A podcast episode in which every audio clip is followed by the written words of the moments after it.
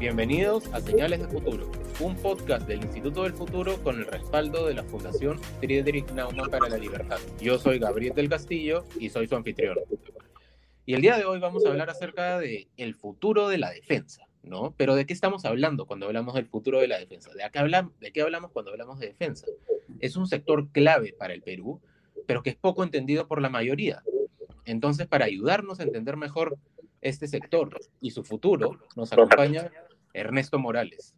Así que bienvenido, Ernesto. Comencemos entendiendo de qué hablamos cuando hablamos de la defensa.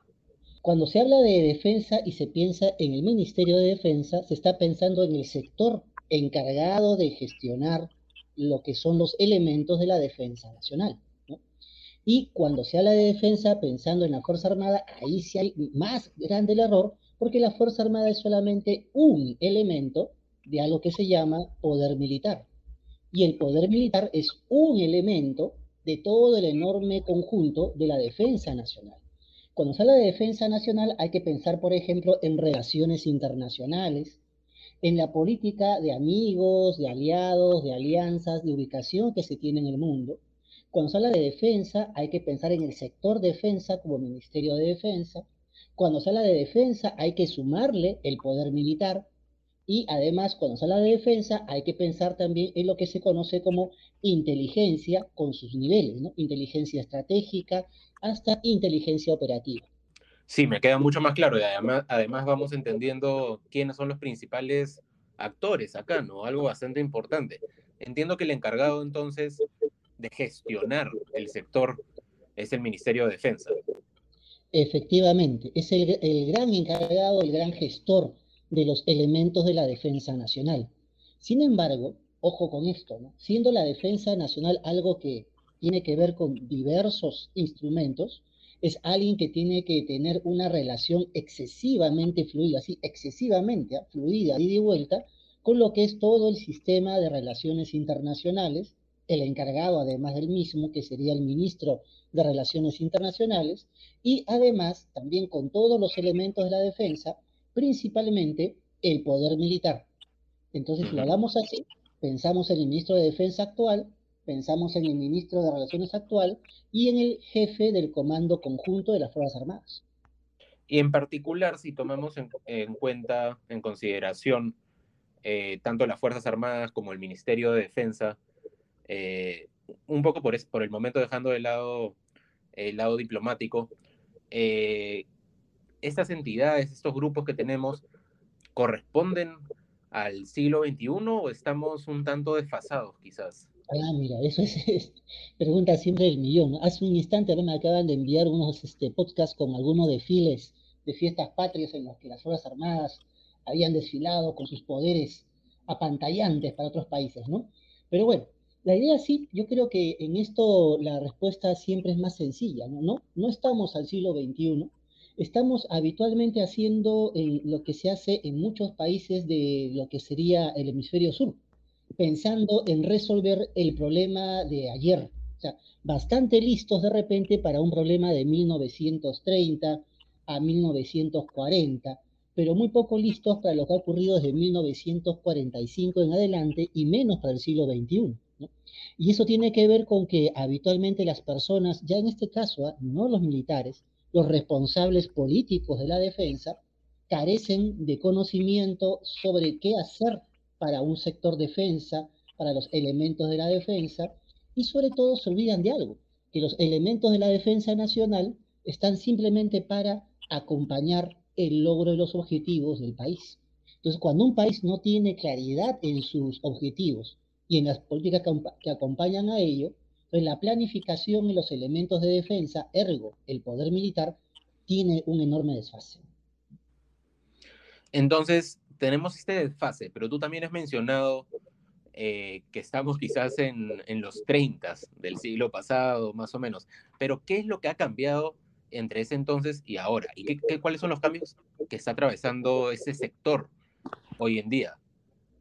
Pues yo te diría de que habría que pensar en una especie de triángulo que está oprimiendo lo que es defensa, sí, o con la palabra oprimiendo.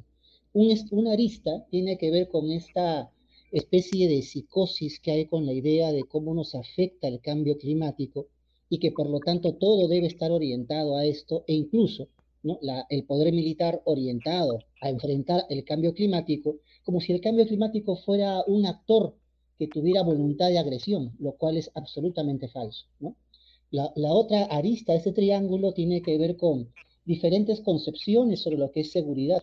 La última que ha estado planeando con demasiada fuerza en América Latina tiene que ver con, con un concepto llamado de seguridad multidimensional. Y la andan usando constantemente para justificar el despropósito de encargarle a lo que es esto, la Fuerza Armada y al mayor conjunto, al poder militar, tareas primarias que no son sus tareas primarias. ¿no? Eso de esto, por ejemplo, enviar a una fuerza de comandos a rescatar a personas que están en medio de una inundación. Tareas que en realidad no le corresponden. ¿no? Es decir, que no estamos respondiendo realmente como país a los retos de esta seguridad multidimensional, por así llamarla, que mencionas, y, y más bien se termina dependiendo de los que tienen la capacidad de responder, pero que no deberían ser los encargados. Efectivamente. Mira, por ejemplo, algo que tenemos acá en el país que es de alta controversia, de alta discusión, es lo que se llama eh, INDECI, el Instituto Nacional de Defensa Civil, que es una parte de lo que es el sistema de gestión de riesgo de desastre, la parte reactiva. No estoy hablando de las demás partes que son el CNPRED y compañía. Y entonces, por ejemplo, al tener el INDECI adscrito al sector defensa, al Ministerio de Defensa, entonces cada que hay una especie de desastre, entonces se mira prontamente al Ministerio de Defensa, el Ministerio de Defensa inmediatamente mira sus elementos militares para que realicen operaciones que en realidad este, no le corresponden. Muy interesante, Ernesto. Y tú mencionaste en algún momento también un tema de miedos, ¿no? Pero ¿cuáles son esos miedos eh, actualmente, ¿no? Cuando hablamos de defensa, ¿cuáles son esos riesgos, esos retos que enfrentamos? Ah, mira, pero ah, yo, miedos y retos, digamos que bastante diferentes, ¿no? No, claro, pero exploremos un poco cada uno. Sí, pero mira, el caso de miedos, por ejemplo, hoy día que puede asustar un poco a las personas, digamos, esta onda que hay con la llamada esto ciberguerra, donde un país puede estar siendo agredido por otro, con el cual no tiene ni siquiera frontera, ni siquiera está ubicado de repente en su propio continente y lo están haciendo tal vez simplemente para favorecer el ingreso de sus esto, clústeres este, económicos, industriales o comerciales, ¿no? Preparando un terreno. Los retos, cuando tenemos retos, más bien pensamos, por ejemplo, en que un poder militar nos puede ser de utilidad para insertarnos mejor en la comunidad internacional. Los países tienen un peso estratégico y ese peso estratégico se ve o se mide por muchos elementos. Uno de ellos es la disponibilidad de un poder militar para actuar, por ejemplo, en las necesidades que tiene la comunidad internacional en misiones de paz, en misiones de imposición de paz, en países en América, en África, en Asia. Y ahí fallamos nosotros mucho, ¿no? Claro, claro, entiendo. Tú mencionabas esto de la ciberguerra, la ciberdefensa, pero digamos, llevémoslo cuando hablamos de tecnología en el sector defensa. ¿Cuál es el estado de arte hoy en día? ¿Hacia dónde se mueve el sector? ¿Qué podemos esperar? Mira, habitualmente las, Fuerzas Armadas en, todos los países, por los temas de tener operatividad y poder enfrentar eh, a un rival o ser socios de alguien en lo que es eh, conservar la paz, tienden a desarrollar eh, búsqueda y elementos tecnológicos. Y eso muchos autores, sobre todo anglosajones, le llaman el reto tecnológico, que cuando se enfrenta termina produciendo lo que se conoce como una revolución en los asuntos militares. Ahora, en el caso de los países de América Latina, tenemos pues una fuerte dependencia con respecto a los del norte en producción de tecnología.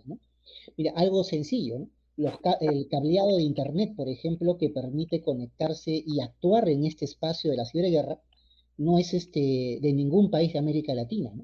o es norteamericano o es japonés. Entonces ya por ahí nomás hay un problema con esta idea de tener elementos sustantivos ahí. Por otra parte, por ejemplo, eh, las dos fuerzas armadas más tecnologizadas, digamos, acá en el país, que son la Fuerza Aérea y la Marina de Guerra, ambas vienen desarrollando ya hace buen tiempo estos soportes para poder actuar en este mundo, pero básicamente todavía el soporte es electrónico. Radares están haciendo, pueden comprar, por ejemplo, un buque de guerra menor y pueden dotarlo con la electrónica suficiente para que funcione, pero en el ámbito mismo de la ciberguerra, eh, aparte de que cada una de las tres este, Fuerzas Armadas está tratando de desarrollar su propio escudo, digamos, eh, el Estado no ha tenido una idea clara en este aspecto, no hay una política al respecto, y sin embargo se han ido produciendo alguna que otra vez una ley, un proyecto de ley, un reglamento, un decreto, pero sin política clara en este, en este espacio. ¿no? Es un buen punto. Tenemos, de hecho, una ley de ciberdefensa, una ley de ciberseguridad, pero a nivel de política, a nivel de gestión, no creo que no está muy claro qué tanto hemos avanzado, ¿no? Y en el caso, digamos, de, del combate mismo, ¿qué tan lejos estamos de lo que vemos en las películas, en la ciencia ficción? Este, ¿Qué tan tecnologizado se está volviendo? Bueno, mira, eso es algo que muchas veces me pregunta, curiosamente, mucha gente, pero que más me pregunta eso es mi último hijo, ¿no? Eh, ve más, este, más películas de acción de repente. Bueno, el último gran escenario de combate que se ha tenido es el arco que va desde la guerra eh, civil en Siria hasta la última guerra que ha habido entre Armenia y Azerbaiyán. Uno puede ver ahí cómo evoluciona, incluso en poco tiempo, el combate. Y entonces, por ejemplo, en la guerra de Armenia-Azerbaiyán, uno pudo observar cómo las enormes esto, eh, dotaciones ¿no? de eh, vehículos motorizados, tanques que le damos nosotros, eran simplemente abatidos ¿no? por eh, grupos de drones. ¿no? Entonces, tu alta inversión en conseguir estos elementos eh, mecanizados de alta movilidad terminó siendo anulada por un pequeño grupo de drones operados desde tierra por grupos de combatientes que se desplazaban a puntos específicos, ¿no? Mira, qué interesante esto que me mencionas. No lo había considerado, la verdad, pero me parece un punto importantísimo, ¿no? Ese tema de las capacidades. Ahora, otra cosa que, tú has mencionado y que no hemos tratado directamente hasta ahora es ese tema de el, gran escenario, ¿no? La diplomacia. A nivel geopolítico, ¿qué, ¿qué cambios vemos o qué amenazas en todo caso y qué tan preparados estamos? Uh. Bueno, eh, tras la caída de lo que fue el mundo eh, del llamado socialismo realmente existente, prácticamente quedó como gran hegemón ¿no? los Estados Unidos, un país con el cual hemos tenido tradicionalmente muy fuertes relaciones, tanto en el ámbito diplomático como sobre todo en el ámbito de la defensa, la seguridad y específicamente de las Fuerzas Armadas. ¿no? Sin embargo, ese liderazgo ha venido siendo eh, cuestionado ¿no? por una idea de multilateralismo y además, curiosamente, por el viejo anhelo latinoamericano de un nacionalismo americanista, ¿no? Entonces, hoy día tenemos esto, la dificultad de tener claridad eh, quién es nuestro socio, ¿no? Entonces, cuando tenemos un Estado y sus, los gestores y los políticos del Estado que no saben decidir a largo plazo cuáles van a ser los socios de nuestro Estado nacional, simplemente redunda en dar alta confusión a las personas que participan de la defensa. Entonces, por un lado, uno puede tener un gobierno, por ejemplo, que camine de la mano con los intereses de la República Popular China o de la República Bolivariana de Venezuela, y sin embargo tienes a una Fuerza Armada que se entrena, que se capacita, que aprende doctrina con los Estados Unidos. Muy bien, muy bien, me, va quedando claro eso, eso, Ernesto. Entonces, ya para terminar, te pediría que, digamos, nos des un último mensaje que tú creas que es esencial para entender eh, el futuro de la defensa. Bueno, en este sentido, yo apostaría, eh, como se dice habitualmente, ¿no? En todo país hay escasez de recursos, sí. Y en los países como los nuestros, mucho más se nota ello. Entonces, donde debe estar orientado el mayor esfuerzo es en formar y en capacitar personas para que puedan actuar en el mundo de la defensa. No hablo solamente de personas de tropa, eh, suboficiales o en todo caso oficiales. Hablo además de una enorme cantidad de profesionales civiles que se necesita para que puedan gestionar y administrar la defensa nacional acorde con los intereses de un Estado que reclama constantemente una mayor participación en el escenario internacional. Perfecto, perfecto. Ha quedado muy claro, Ernesto. Muchas gracias por acompañarnos hoy día hemos hablado del futuro de la defensa, un sector igualmente estratégico como cambiante. Así que ya sabemos por dónde va el cambio y cómo podemos empezar a actualizarnos y prepararnos un poco, ¿no? Esto fue Señales de Futuro. Hasta la próxima.